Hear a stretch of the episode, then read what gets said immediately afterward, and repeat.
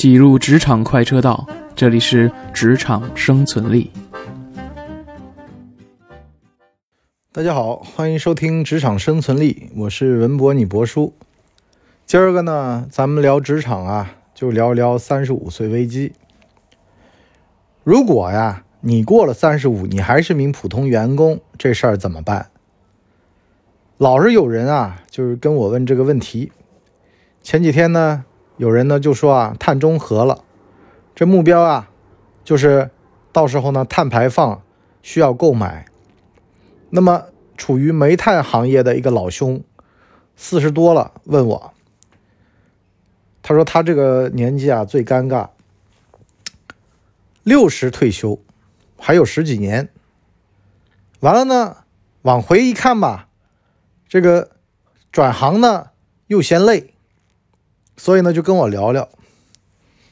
咱们这儿都是付费咨询的啊，先跟各位说清楚了。所以呢，就讲到了这个将来的一个发展。我呢，其实啊，是一个很简单的感觉，是什么呢？就是平台和机会两件事儿。平台是什么呢？平台就是这个行当，它会急速扩张。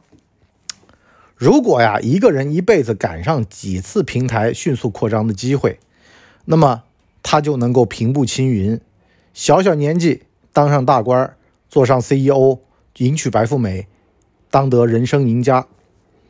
但是呢，机会也是不可或缺。机会是什么呢？你给跟，你得跟对老板，上司发展的好，这人得有本事，所以呢，他能拉拔你。有的上司。屎一样的，他自个儿都拿无暇顾及自己的这个一亩三分地，天天被人欺负，那这种你就算了。所以呢，平台机会缺一不可，这才能升职加薪。但是呢，问题是什么呢？平台和机会都很差。比如说像煤炭行业，你怎么办？多年以前啊，有一个叫刘慈欣的老哥，在娘子关水电站。当这么一个科幻作家，其实很不搭嘎的呀。水电站那个工程师和科幻的作家，而且呢，娘子关水电站还在很偏远的小镇上面，这也就导致到了呢，同事啊都不相信那个刘慈欣就是这个刘慈欣。打饭的时候，有的时候还跟他开玩笑说：“哎，我昨天啊看到你写的文章了。”大刘呢也就笑笑，对吧？这事儿呢说句实话，吃着这个国企的饭。完事儿呢，还是尽量低调点儿话说呀，最近播出的《觉醒年代》，这个编剧呢是研究党史的，是吃国家饭的。所以呢，这个吃国家饭的人啊，你不能够三心二意，你就老老实实吃着。但是呢，由于他这个工作的本业当中呢，他有这个机会去研究，所以呢，就写出了这个非常扎实的剧本。我想说的是件什么事儿啊？人呐，每个人生都有个阶段，这个阶段性的任务啊，明白过来之后呢，你就能够焕发出独特的、独一无二的推进力。所以呢，你说三十五岁之后发现自个儿一事无成，行业也不行，父母也老了，子女还得靠你，这会儿不敢辞职，怎么办？昨个。我一大学哥们儿，晚上八九点给我发一微信，说呀，三过杭州而见不到我，啊，说想我了。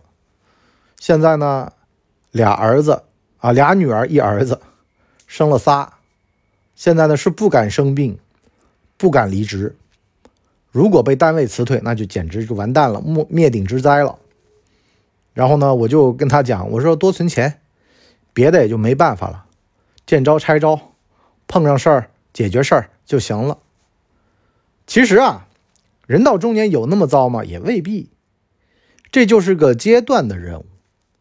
真等到你小孩上了轨道，工作了，工作上也上了轨道了，那这会儿呢就奔入老年了。所以呢，中年期啊，其实越早来越好。你就比如说，像你伯叔，我是二十九岁那年。明白过来这一点，所以呢，干了这么一个自个儿热爱的行当。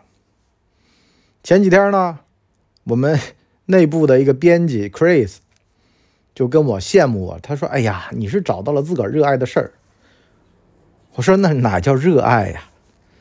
那叫刘邦斩白蛇起义，走夜路吹口哨，吓得快尿裤子了，咬牙坚持着呢。早上四点起，晚上八点睡。表面上说呢，是为了孩子的读书，陪他一块睡觉休息。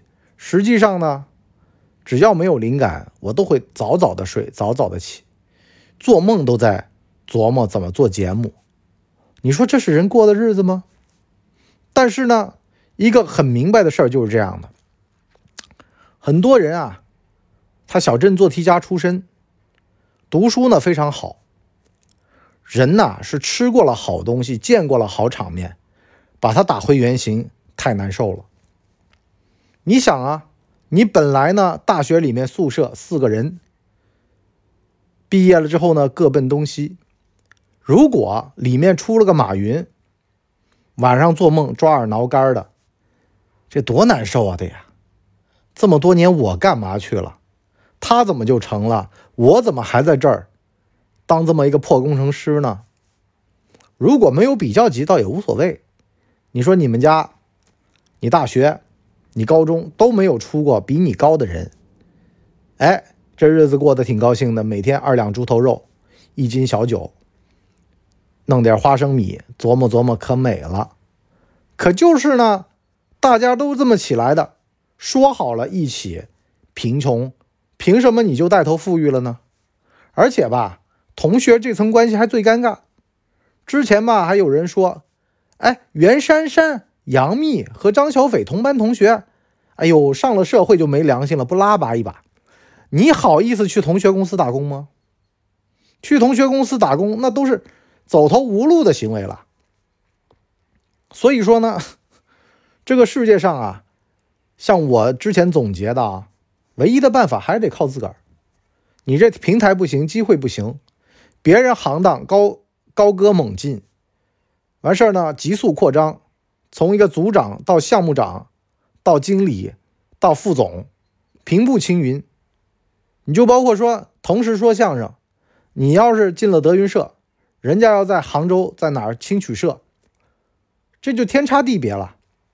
积累到现在十几年过去了啊，比如说栾云平副总，那么你呢，跟栾云平同年进的德云社，后来呢，就半路不是德云社也出来好多人吗？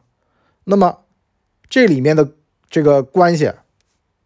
你当年跟他共事过，现在呢，人家留在德云社，平步青云，啊，收入翻番，挣的非常多，红了，各个节目上，啊，还拍电影，还干嘛的？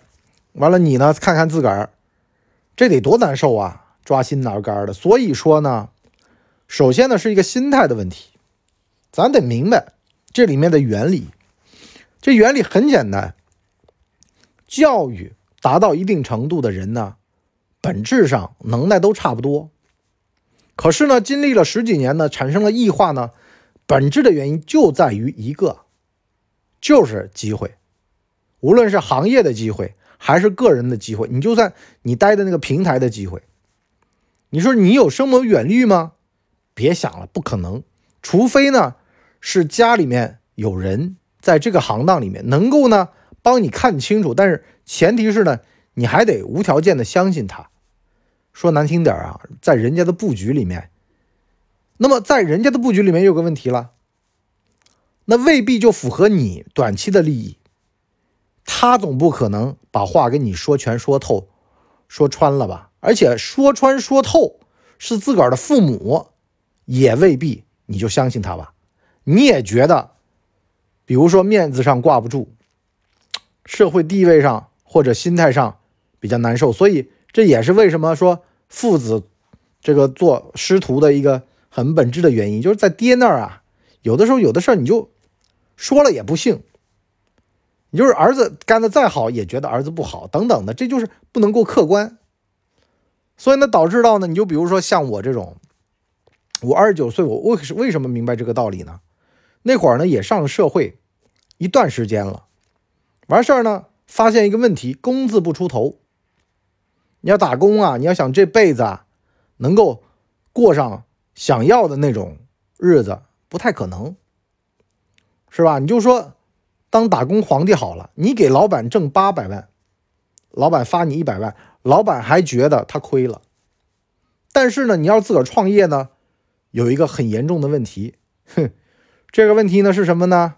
就你得自个儿担责任，随时随地做好要进去的准备，因为你要开拓创新，你可能就会得罪人。那好了，我跟大家讲讲我的心路历程啊。我那会儿呢，中间呢干过一个行当，这个行当呢让我发现了流量的珍贵。流量这玩意儿啊，你是自己想要有，不太可能。你比如说你自个儿开个网店，你怎么来流量？都去买，买的流量呢参差不齐。如果对口的买好了，那还行；买劈叉了呢，那就根本没用。甚至呢还来很多垃圾订单，买了就退，就跟现在啊你把产品放到直播间里面去卖一样的。买顶级流量那当然有效，可钱不够。买一般流量呢，转化率不高，甚至呢还是有害流量，所以呢抓心挠肝儿那自个儿来流量好不好？就我是一步步这么踏上这条路的。那您说了，哎呦，干自个儿热爱的事儿的人呐，以后会有大成就。怎么叫热爱呢？就是不来钱，没钱，都哭着喊着要干这事儿。这世界上真有这种人吗？我可以这个铁口直断的告诉您，没有。就算是郭德纲说自个儿这辈子有三件自个儿爱干的事儿，唱戏、说相声、评书，那也是走投无路的行为。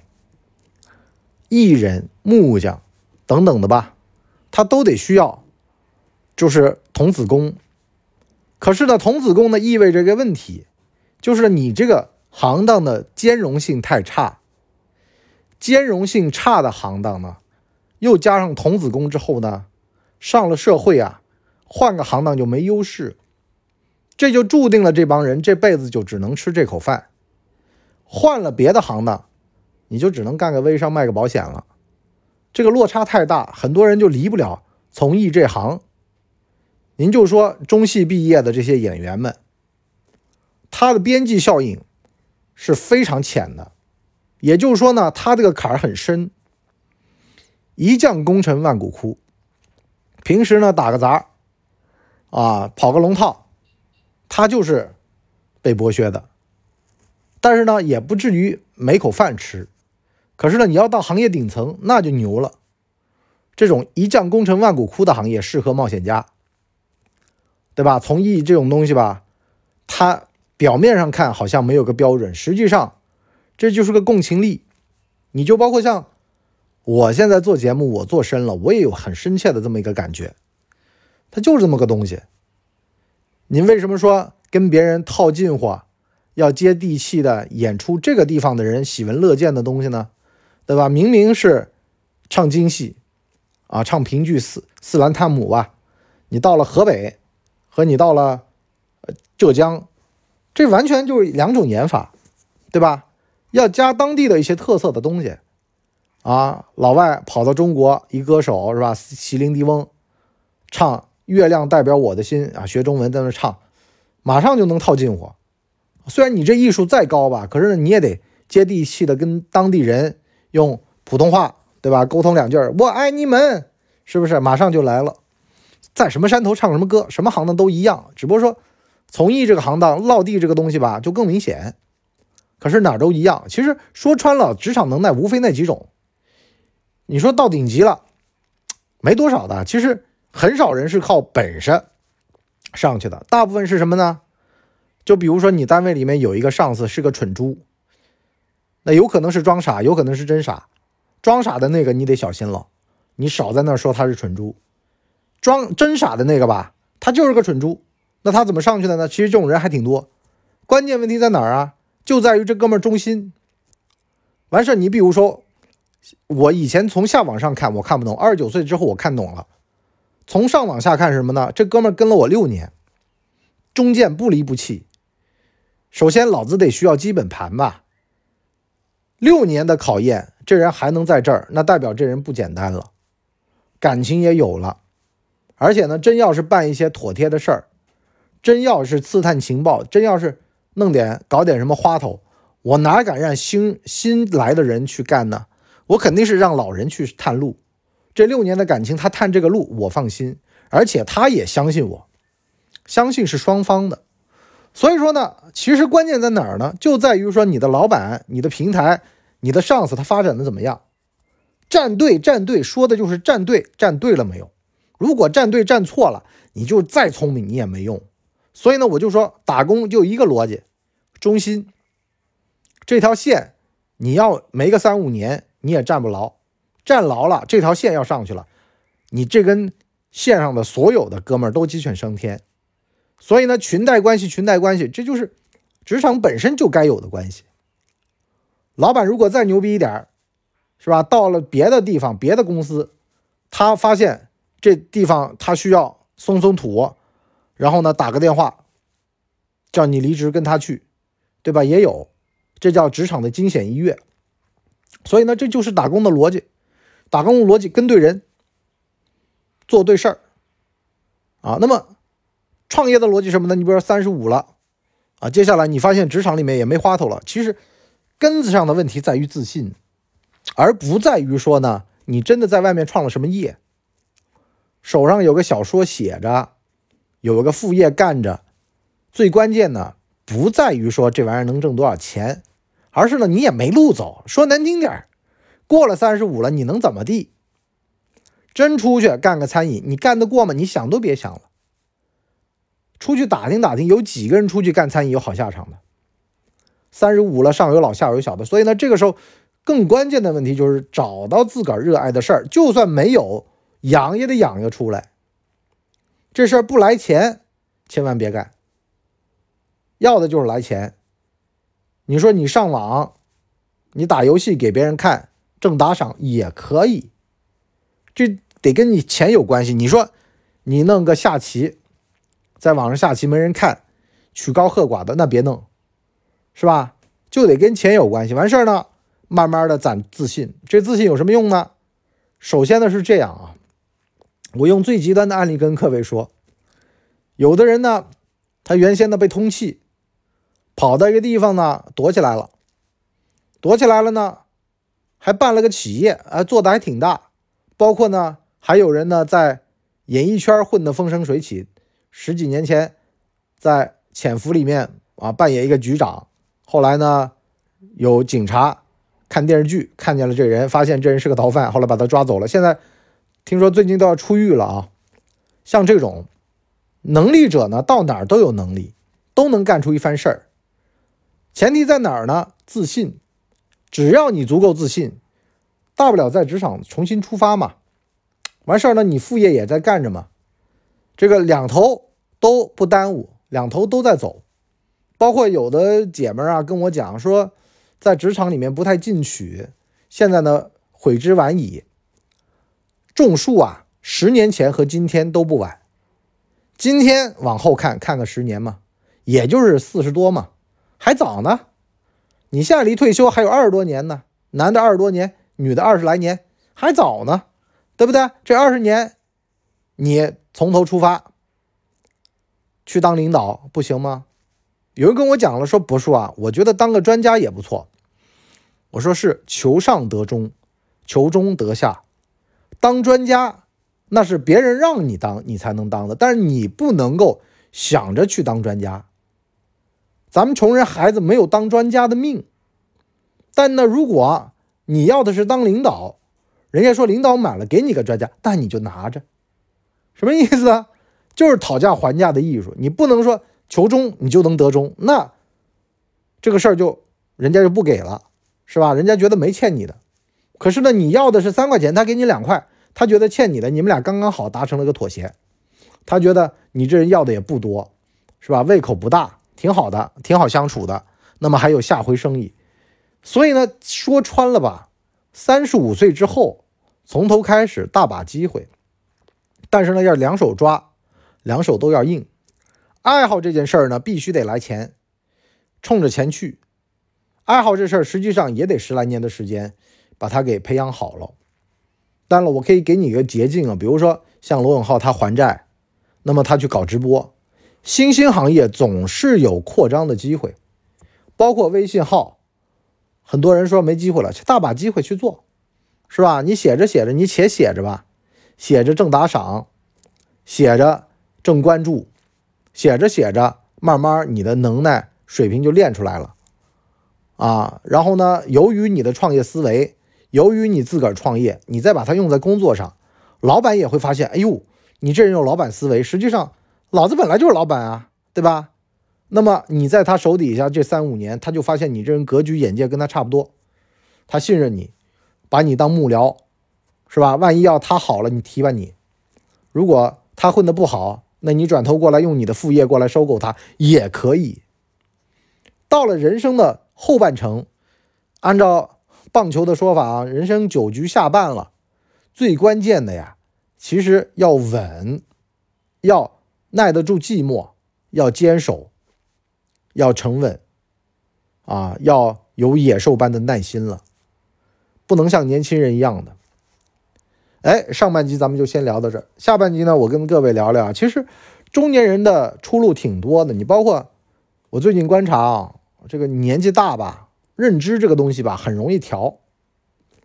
年轻那会儿，年轻人啊，由于傲气，他调不了，调不了的结果就是什么呢？老是在选择。可是呢，过了一定年纪呢，这人就喜欢钻的深了，把这事儿做透。